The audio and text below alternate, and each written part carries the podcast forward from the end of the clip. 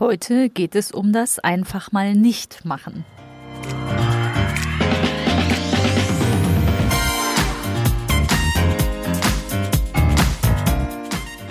Herzlich willkommen im Podcast Chancen denken, wie wir die Zukunft leben wollen. Das ist Episode 49. Einfach mal nicht machen. Ich bin Andera Gadeib, Digitalpionierin, Serial Entrepreneur und Autorin. Meine Passion ist es, eine gute Zukunft zu gestalten, digital und analog, immer für den Menschen. Do-Tank statt Think-Tank. Wenn du wissen willst, wie du das anpacken kannst, dann hör hier rein. Danke, dass du dir die Zeit nimmst. Los geht's. Heute in meiner letzten Episode fürs Jahr spreche ich darüber, wie wir Dinge vielleicht einfach mal nicht machen.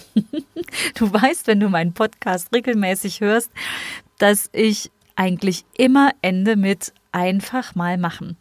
Aber heute möchte ich mich genau mit dem Gegenstück dazu beschäftigen, nämlich nicht alles zu machen.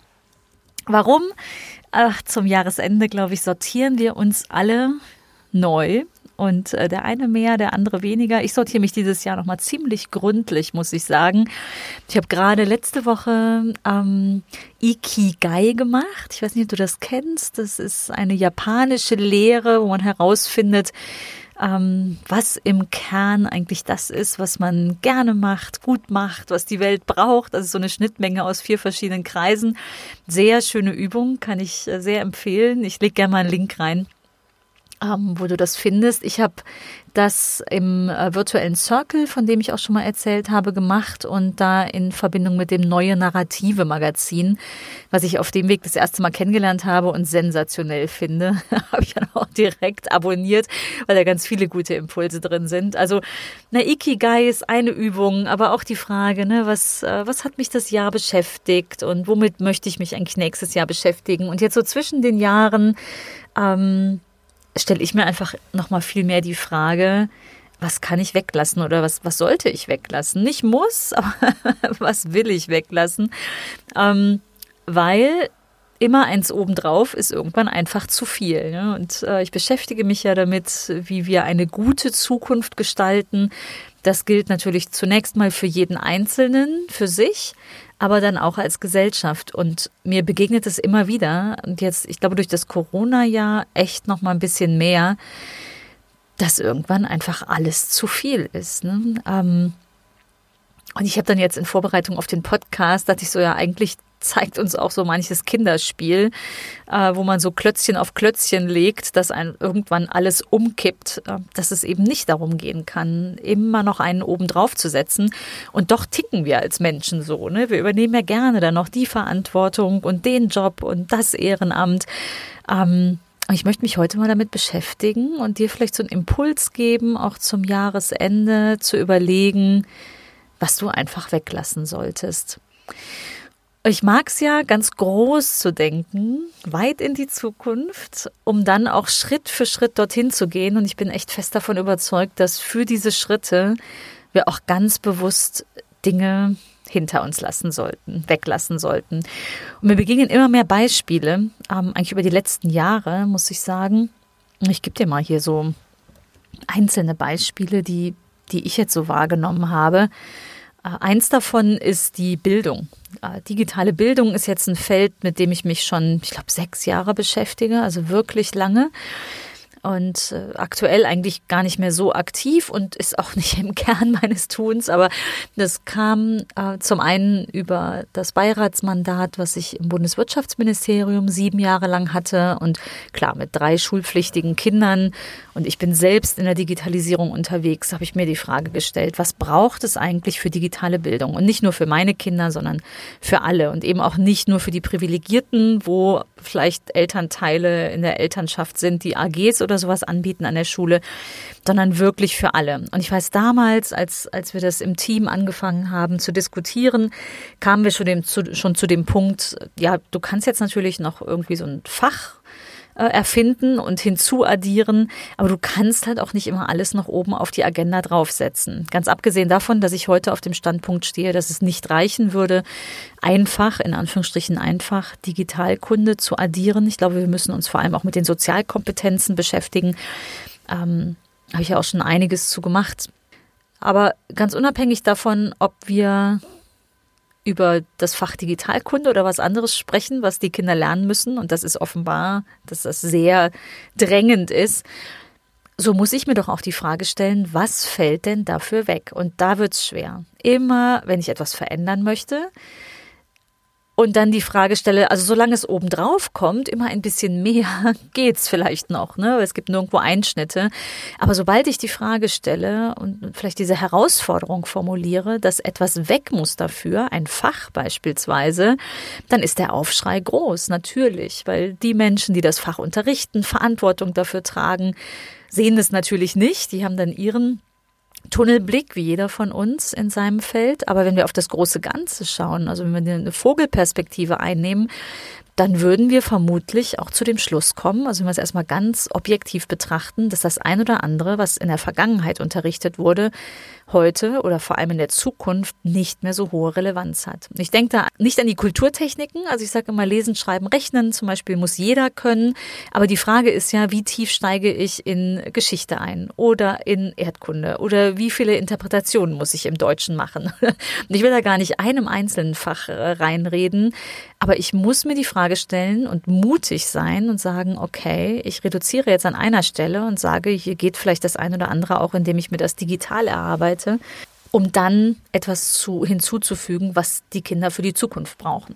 Das so als erstes Beispiel. Ich will da gar nicht zu tief reingehen. Da könnte ich jetzt noch Stunden drüber sprechen und das auch noch besser herleiten. Ähm, ich will es nur anreißen. Ähm, das zweite Mal, äh, wo es mir jetzt kürzlich begegnet ist, diese Frage, was können wir weglassen, war, als ich die Kompetenzen der Zukunft noch mal in kleiner Runde erarbeitet habe. Ich habe dazu auch einen Podcast gemacht, verlinke ich auch noch mal.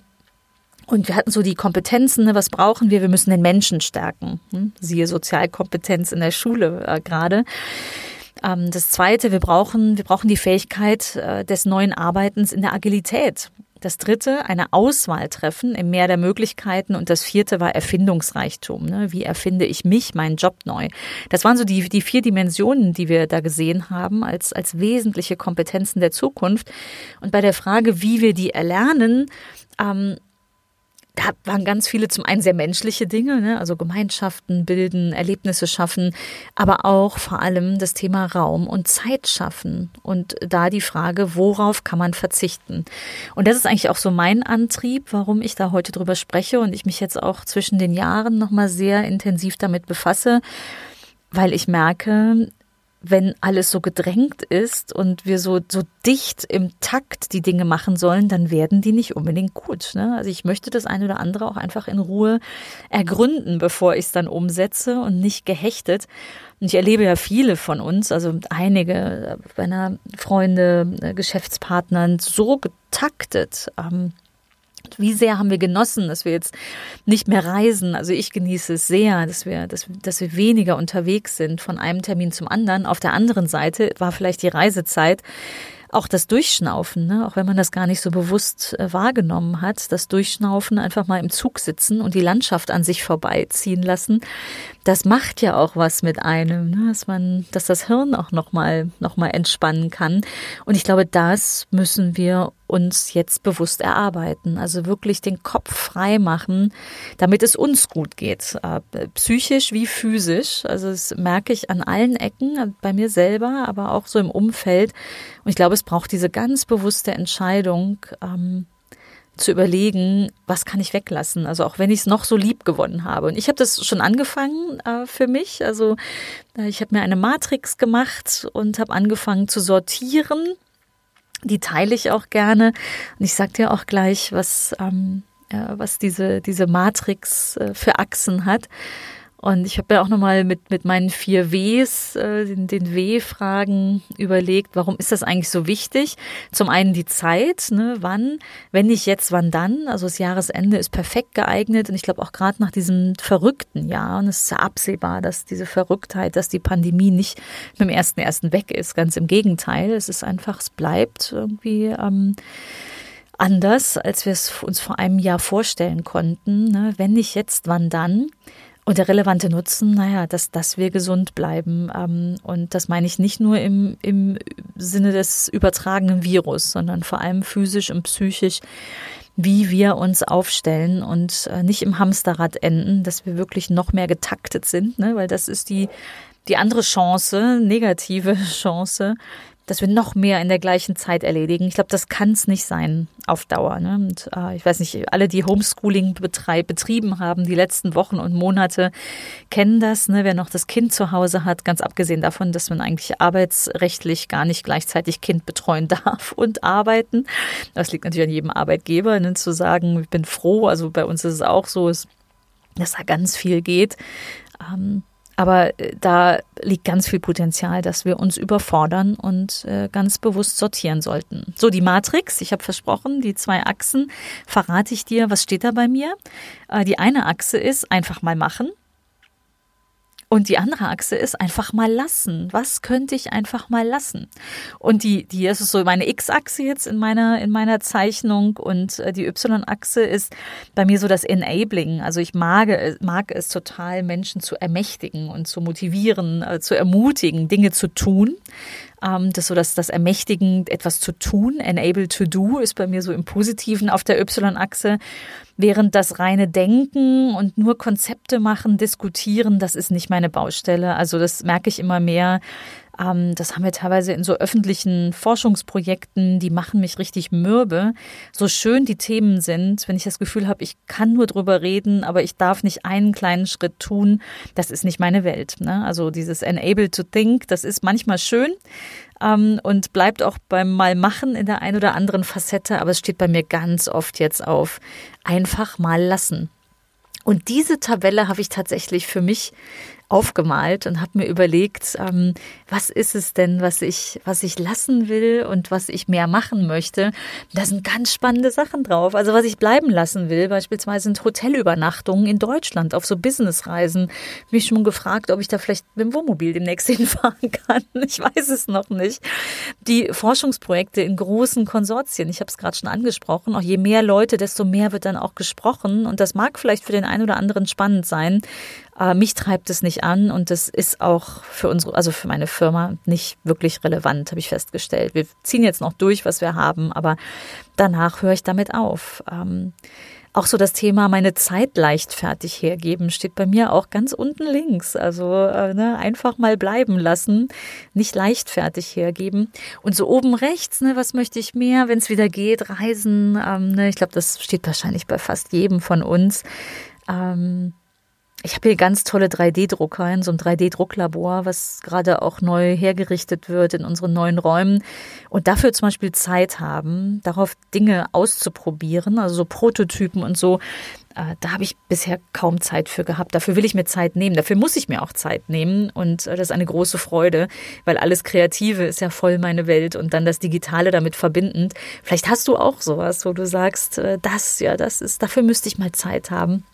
Ich glaube, es liegt an uns, indem wir Dinge einfach mal lassen, äh, dann Zeit zu gewinnen und einfach den Kopf frei zu haben, um mehr von dem zu machen, was uns antreibt. Und bei dir mag vielleicht die Y-Achse der Matrix was anderes sein, ne? nicht das Enable to Do, sondern was anderes. Aber vielleicht magst du dir auch so eine Matrix aufmalen. Ich werde sie gerne teilen. Ich werde sie auch im ähm, nächsten Newsletter mit ähm, raussenden. Trag dich da gerne ein. Ich setze es in die Show Notes rein. Äh, einfach unter anderagadeib.de kannst du dich eintragen. Und äh, vielleicht ist es auch deine Übung. Also ich mag dich gern dazu ermutigen, mal zu notieren und hinzuschauen, was könntest du lassen. Der Podcast steht bei mir auf der positiven Seite, also den will ich weitermachen. Insofern mache ich jetzt erstmal eine Pause und bin dann Mitte Januar wieder am Start. So viel von mir im alten Jahr. Ich danke dir, dass du die Zeit genommen hast und freue mich, wenn du dann im neuen Jahr auch wieder dabei bist. Wenn die Idee des einfach mal nicht machen für dich spannend ist, dann leg los. Schreib's dir auf, überleg dir, was du im neuen Jahr weglassen willst. Also nicht nur die guten Vorsätze, die oben drauf kommen, sondern was kannst du dafür auch loslassen. Ich freue mich sehr, von dir zu hören und dich nächstes Jahr wieder hier begrüßen zu können. Bis dahin, komm gut ins neue Jahr und hab schöne Feiertage. Tschüss.